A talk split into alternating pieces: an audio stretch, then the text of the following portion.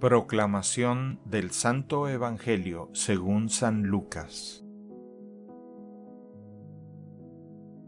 El mismo día de la resurrección, iban dos de los discípulos hacia un pueblo llamado Emaús, situado a unos once kilómetros de Jerusalén, y comentaban todo lo que había sucedido.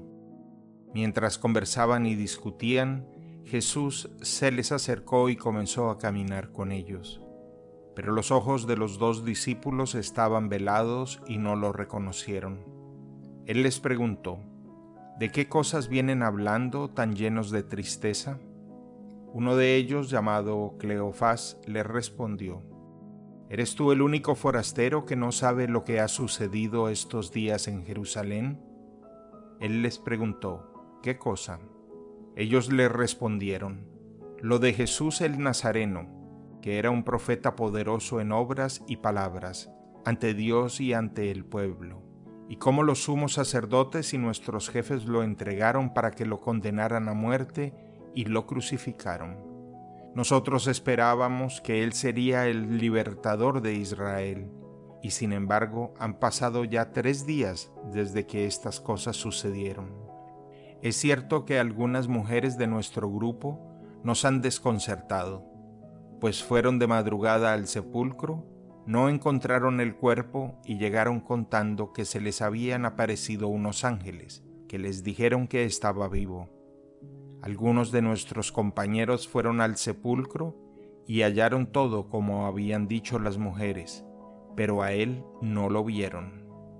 Entonces Jesús les dijo, Qué insensatos son ustedes y qué duros de corazón para creer todo lo anunciado por los profetas. ¿Acaso no era necesario que el Mesías padeciera todo esto y así entrara en su gloria? Y comenzando por Moisés y siguiendo con todos los profetas, les explicó todos los pasajes de la escritura que se referían a él. Ya cerca del pueblo a donde se dirigían, él hizo como que iba más lejos pero ellos le insistieron diciendo, Quédate con nosotros porque ya es tarde y pronto va a oscurecer. Y entró para quedarse con ellos. Cuando estaban a la mesa, tomó un pan, pronunció la bendición, lo partió y se lo dio. Entonces se les abrieron los ojos y lo reconocieron, pero él se les desapareció. Y ellos se decían el uno al otro, con razón nuestro corazón ardía mientras nos hablaba por el camino y nos explicaba las escrituras. Se levantaron inmediatamente y regresaron a Jerusalén, donde encontraron reunidos a los once con sus compañeros, los cuales les dijeron, De veras ha resucitado el Señor, y se le ha aparecido a Simón. Entonces ellos contaron lo que les había pasado en el camino, y cómo lo habían reconocido al partir el pan.